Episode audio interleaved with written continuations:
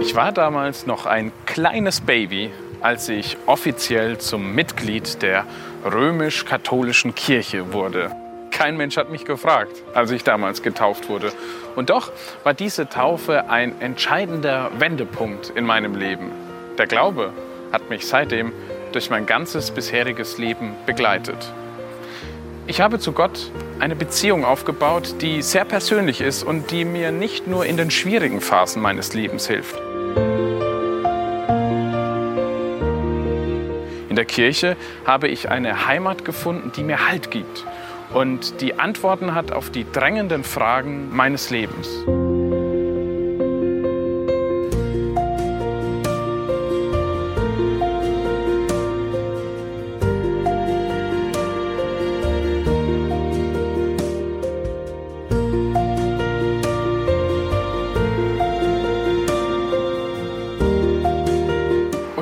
Werde ich sehr oft von meinen Freunden gefragt, was glaubst du eigentlich?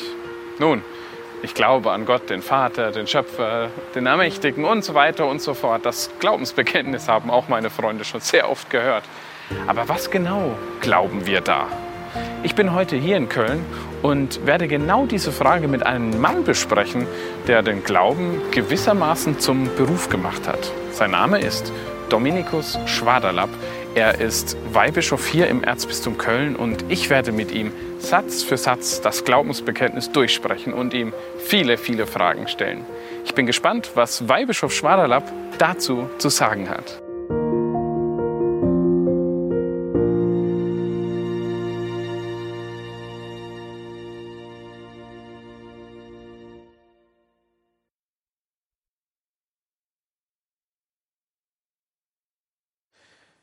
Herr Weihbischof, wir haben ja jetzt schon einiges im Glaubensbekenntnis abgearbeitet und kommen nun zu einem Hauptprotagonisten und das ist Jesus Christus. Wer war er eigentlich? Tja, nicht nur einer der Hauptprotagonisten, er ist der Hauptprotagonist. Der Retter, der Erlöser, der erwartete Messias, der Gesalbte, der Christus Gottes, der Heiland. Alle drücken das aus, er ist der Sohn Gottes der als die Fülle der Zeit gekommen war, wie Paulus sagt, von Gott in die Welt gesandt ist. Er ist die Erfüllung aller Verheißungen des Alten Testamentes. Wenn wir aus unserer gläubigen christlichen Sicht auf die Heilige Schrift schauen und auf das Alte Testament, dann ist das nicht Altes Testament nach dem Motto, das ist Altpapier, ja, sondern es ist die Geschichte, die Heilsgeschichte, die auf Christus hinweist. Und das Neue Testament schildert eben den Höhepunkt dieser Heilsgeschichte, das Kommen des Gottessohnes. Wenn wir jetzt mal sozusagen im Schweinsgalopp die Heilsgeschichte durchgeht, Gott hat die Welt gut erschaffen, den Menschen gut erschaffen. Der Mensch hat sich von ihm abgewandt. Gott hat ihn dennoch nicht allein gelassen, hat immer wieder einen Bund mit ihm geschlossen. Mit Noah hat er den Bund geschlossen und gesagt, er würde nie wieder die Erde, eben äh, die Bewohner vernichten. Er hat mit Abraham den Bund geschlossen und ihm verheißen, dass er zum Vater vieler Völker wird. Er hat sich das Volk Israel ausgesucht, dem er sich in besonderer Weise zuwendet als das Volk Israel in Ägypten groß geworden war und dann in der Sklaverei dort landete, hat er es befreit und hat diesem Volk seine zehn Gebote anvertraut, die Weisheit Gottes schlechthin ins Herz gelegt und sichtbar in die Hand gegeben. Die Weisungen, die jedem Menschen helfen, als guter Mensch und vor Gott gerecht zu leben. Immer wieder hat das Volk diesen Bund aber gebrochen. Dennoch hat Gott sein Volk nicht verlassen. Er hat dann Propheten geschickt. Die Propheten, die immer wieder das Volk darauf hinweisen sollten, behalte doch den Bund, ja, sonst geschieht, es, geschieht euch Schlechtes. Trotz aller dieser Zuwendungen, Bundesschlüsse Gottes, hat sich die Menschheit aber immer weiter von Gott getrennt. Der Spalt ist eher größer geworden als kleiner. Und dann kommt eben Jesus Christus. Er ist nicht nur irgendein Prophet, sondern er ist mehr. Er ist Gott und Mensch zugleich. Und das ist das zentrale Geheimnis des Christentums. Wenn, ich wurde schon mal gefragt von äh, einer äh, Jugendlichen, die ich firmen sollte, bei einem Gespräch. Wie würden Sie jemand Ihrem Glauben erklären, der davon keine Ahnung hat? Eine tolle Frage. Ja. Und zwar noch in einem Satz sollte ich das machen. Und dann, dann sagte ich so sinngemäß, wir glauben nicht an einen Gott, der irgendwo in der Weltferne thront, sondern an einen Gott, der in diese Welt gekommen ist, der Mensch geworden ist und dabei Gott geblieben ist, der der Gott mit uns, der Immanuel ist und der jedem von uns seine Freundschaft schenkt und der jedem von uns an die Hand nehmen will, durch dieses Leben führen will in das himmlische Jerusalem, in seine Herrlichkeit hinein. Das ist das unterscheidend Christliche. Der unendliche Abstand zwischen Schöpfung und Schöpfer ist in Jesus Christus, entfällt er. Er ist wahrer Gott, Schöpfer des Himmels und der Erde, und er ist Mensch, Geschöpf, und das in einem für unser Verstand und für die damalige Welt noch einmal zusätzlich ganz schwer begreifbar. Aber das ist das groß, größte Geschenk, das Gott uns gemacht hat. Aber wie kann er denn, wie kann Jesus Mensch werden und gleichzeitig Gott bleiben?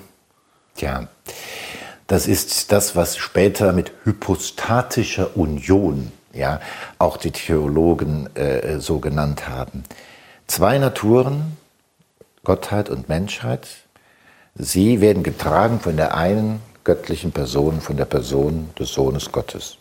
Jesus hat nicht zwei Ichs gehabt, er war nicht schizophren, es war das Ich des Sohnes Gottes.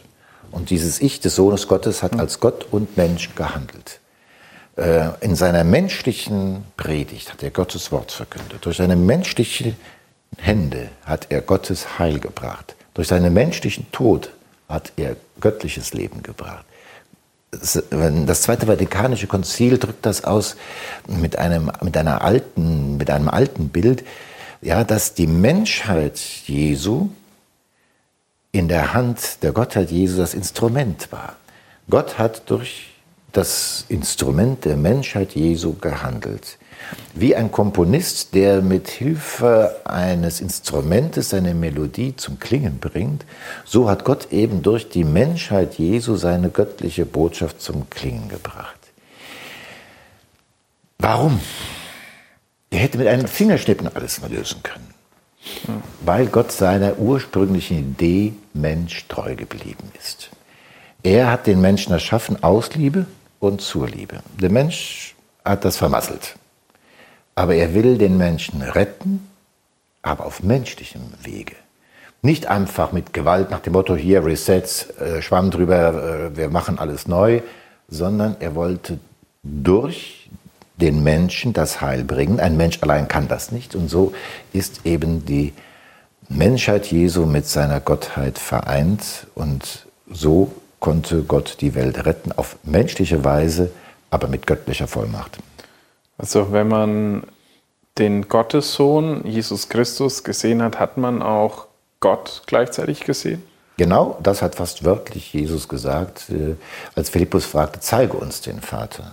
Und dann sagt Jesus ja fast etwas unwillig oder wo man merkt, er hat doch, so lange bin ich bei euch und du fragst mich, ja, äh, wer mich gesehen hat, hat den Vater gesehen. Ich und der Vater sind eins. Das trägt ihm ja übrigens auch dann das Verdikt, dass er Gotteslästerer sei, ähm, bei den jüdischen Autoritäten ein, äh, weil er sich damit Gott gleichstellt. Und das war für die jüdischen religiösen Autoritäten undenkbar. Aber an anderer Stelle sagt er, äh, niemand kennt den Tag und die Stunde, an dem ne, der, der Herr wiederkommt, quasi die, die Erde zu Ende geht, die ganze, also die, die Schöpfung untergeht, die, der Tag der Apokalypse.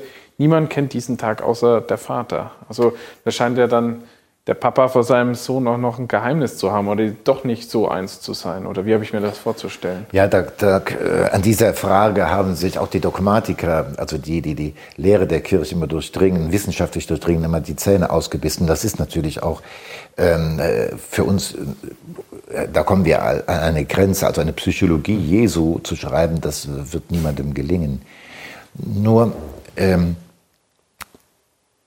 Jesus spricht eben als Gott und als Mensch. Also er hat die menschliche Natur und die göttliche Natur.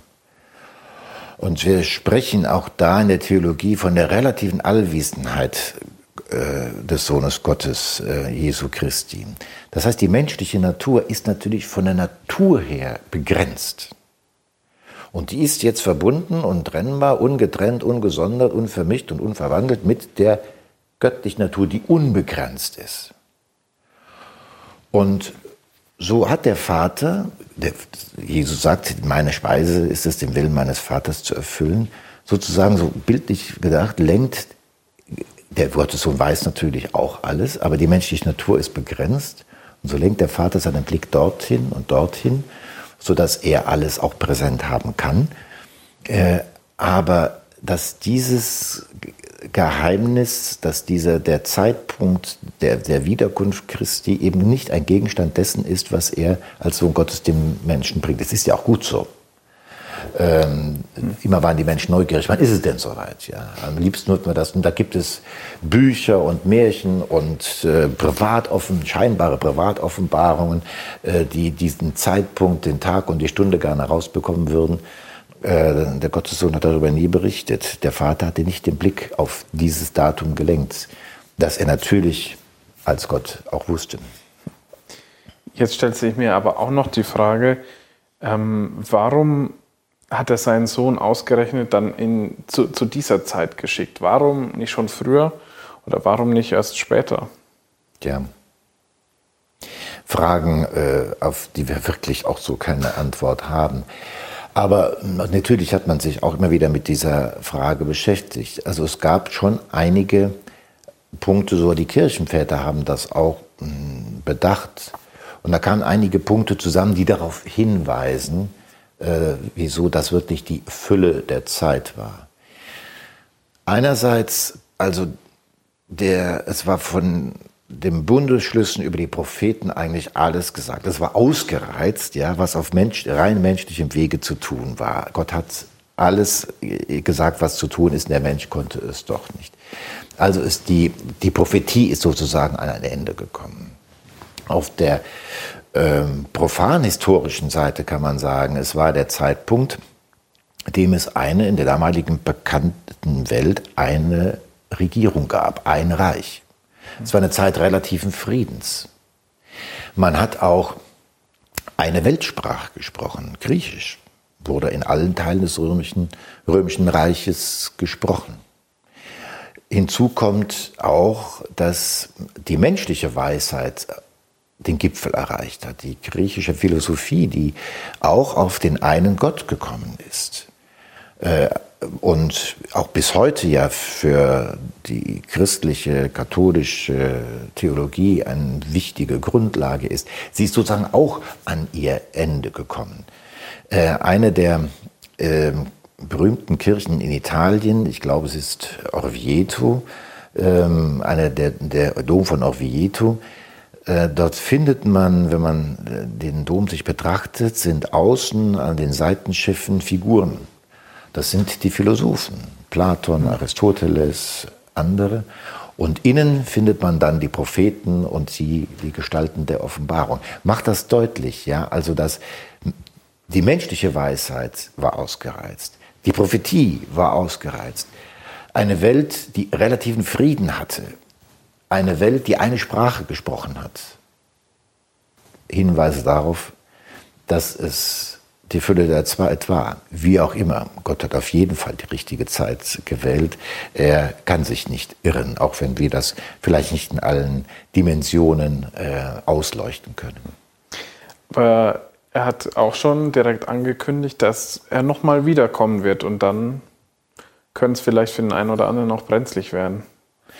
Die Wiederkunft Christi äh, ist klar verheißen und das ist die große Trostbotschaft. Also die geheime Offenbarung, äh, die uns schildert den Sieg des Lammes, das geschlachtet worden ist und den Sieg derjenigen, die das Blut auch für Jesus vergossen haben. Das ist die große tröstende Botschaft. Muss sich das vorstellen, von Beginn an waren die Christen verfolgt. Ja, Paulus war einer der größten ersten Christenverfolger. Äh, er wurde buchstäblich vom Pferd gerissen, um ihn vom Gegenteil zu überzeugen. Dann das Jahr 67, die erste Verfolgung in der Stadt Rom. Insgesamt zählt man zehn große Verfolgungen, äh, bis 313 das Toleranzedikt von Mailand durch Kaiser Konstantin erlassen wurde. Also 250 Jahre lang wirklich durchgehende Verfolgung. Das sind ähm, ja, äh, zehn Generationen oder äh, zehn, ja, zehn Generationen etwa, wenn man 25 Jahre pro Generation rechnet. Das heißt, das waren die gläubigen Christen, haben eigentlich gelebt als benachteiligt. Sie waren jetzt immer nicht, nicht immer bis aufs Blut verfolgt, aber sie waren immer benachteiligt, hatten keine Chance, irgendwie ein politisches, größeres Amt zu bekommen. Sie waren die Loser der Gesellschaft. Ja, also wegen gesellschaftlicher Einfluss oder Institutionen, alles weit weg. Und woran haben sie sich festgehalten? Sie haben sich auch an der Verheißung festgehalten, Christus ist und bleibt der Sieger. Christus Sieger, Christus König, Christus Herr in Ewigkeit. Alles andere wird zerbrechen. Und es hat sich erfüllt. Aber sie haben selbst auf Erden nicht erlebt. Wird es jemals hier auf Erden vielleicht eine Gesellschaft geben, in der die christlichen Ideale alle vollendet sein werden? Dass es vielleicht schon so eine Art Himmel auf Erden geben wird? Ja, das ist der große Traum der Menschheit einer Menschheit, die aber nicht wahrhaben will, dass das Heil allein durch Gott kommt und durch Jesus Christus. Er ist der einzige Erlöser. Und alle Versuche, ein Paradies auf Erden zu errichten, dafür ist der Kommunismus, Marxismus, das äh, grausame Beispiel, führen nur in die Versklavung des Menschen. Nein, der Mensch kann sich nicht selbst retten. Es wäre der Versuch, äh, sich selbst retten zu wollen.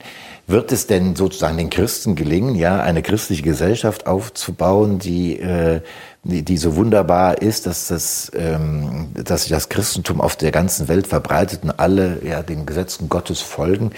Eigentlich müsste das doch möglich sein. Die Verheißung ist eine andere. Im Gegenteil wird es eher schwieriger. Die Apokalypse spricht auch vom großen Abfall, der kommen wird, von schwierigen Zeiten, von Prüfungen. Nein, der Weg Gottes ist offensichtlich ein anderer. Wir müssen alles tun, um die Botschaft in alle Welt zu verbreiten. Das ist unser Auftrag. Aber die Welt zu retten, das ist Gottes Werk. Das ist nicht unser Ding. Und wir sollten nicht versuchen, auch da mit guten Argumenten und allen möglichen Vorwänden versuchen, selbst Gott zu spielen. Wir können nur das tun, was wir tun können. Aber die Rettung der Welt mh, hm, geschieht durch Gott. Das zeigen ja auch eigentlich äh, die großen Wunder. Also mein Lieblingswunder ist das Wunder von der Hochzeit zu Kana. Ja. Äh, es ist eigentlich das überflüssigste aller Wunder. Ja, also es geht ja nicht äh, darum, dass irgendein Kranker gerettet wird, sondern eigentlich nur, dass eine ja, angetrunkene Hochzeitsgesellschaft nicht sich noch den Rest geben kann. Aber in diesem, dieser im ersten Zeichen ähm, Jesu zeigt sich etwas im Kleinen von der gesamten Dynamik der Heilsgeschichte. Eine Katastrophe bahnt sich an, sie ist da, ein Mangel, den, dem, dem man nicht abhelfen kann. Gott wirkt das Wunder, aber er tut es nicht einfach so aus dem Nichts, sondern er will die Mitwirkung des Menschen. Maria, eine wichtige Rolle, ja, sie geht zu ihrem Sohn, legt Fürsprache ein, sagt nur, was das Problem ist aber sie geht auch zu den Dienern und sagt, füllt die, äh, und sagt äh, zu den Dienern, was er euch sagt, das tut. Und er sagt, füllt die Krüge mit Wasser. Wasser gab es ja eigentlich genug. Wir müssen Krüge mit Wasser füllen.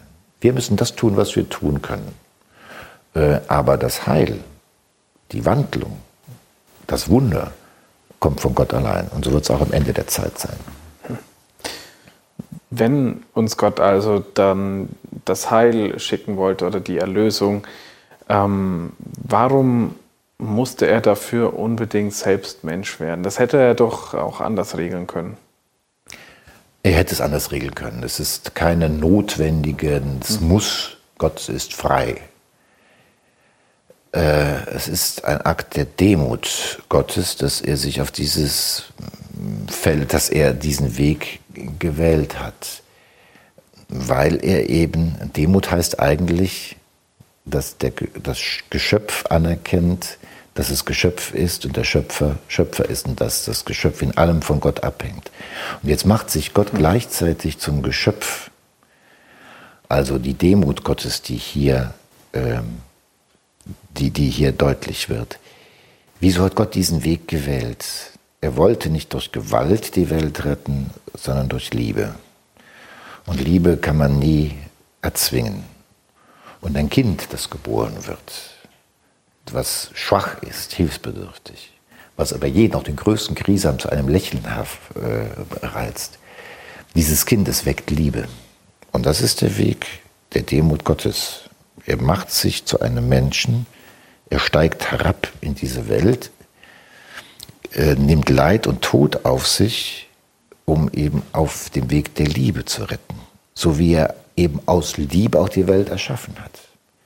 Das ganze, die ganze Heilsgeschichte ist eine große Liebesgeschichte Gottes mit den Menschen. Und wäre sie anders verlaufen, wenn Gott eine Tochter bekommen hätte statt eines Sohnes? Spekulation, da kann ich keine Antwort darauf geben. Ähm, Gott hat sich äh, als Vater offenbart, er hat seinen Sohn in die Welt geschickt. Äh, wieso es ein Sohn war, wir können das erstmal nur annehmen, dass es so war. Wir können vielleicht fragen, warum ist das so?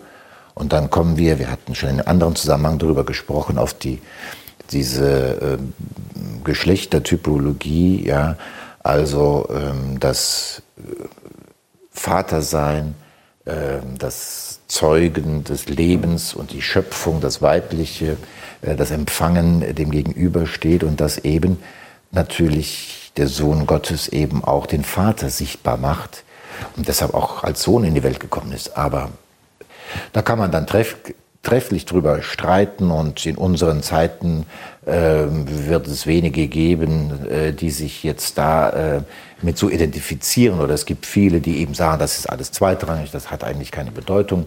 Das hat schon eine ganz tiefe Bedeutung, aber ich glaube, an diesem Punkt können wir einfach dabei bleiben, es ist so. Und Gott hat es so gewollt. Mhm. Weil es wird ja auch als Argument äh, dafür hergenommen, dass es keine Frauenpriester gibt. Ja, das ist aber jetzt noch mal ein paar Schritte weiter gedacht. Also ähm, das Priestertum ist aus dem Apostelamt hervorgegangen.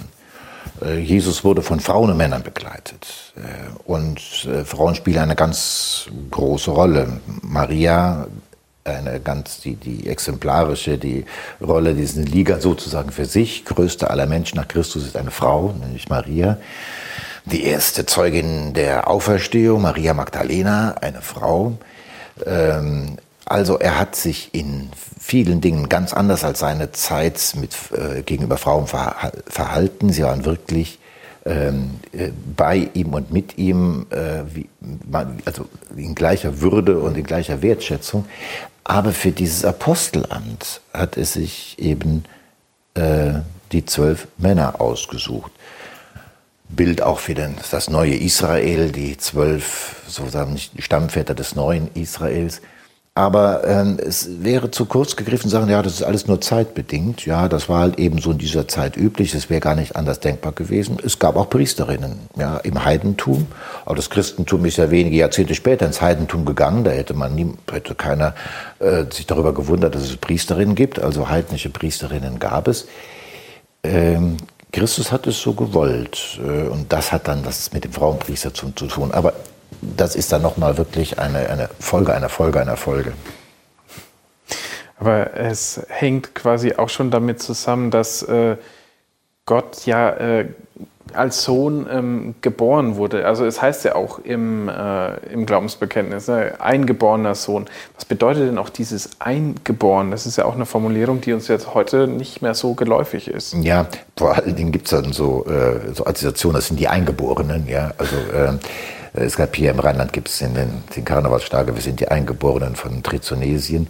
Also äh, eingeboren ist die Kurzform von einzig geboren. Ja. Mhm. Äh, es ist der einzige Sohn Gottes. Es gibt jetzt nicht eine Mehrzahl von Söhnen Gottes. Dieser Sohn ist eben geboren in der Zeit. Ja, darüber werden wir dann, denke ich, auch vor allem in einer, ja, später dann nochmal drüber reden, wenn wir dann uns vor allem mit Maria beschäftigen werden. Ich bedanke mich erstmal auch bis dahin. Wir ähm, können uns ja dann, können ja jetzt mal einen Schritt dann gleich weitergehen und dann sprechen wir über Jesus Christus, der auch unser Herr ist und was das alles für uns bedeuten wird.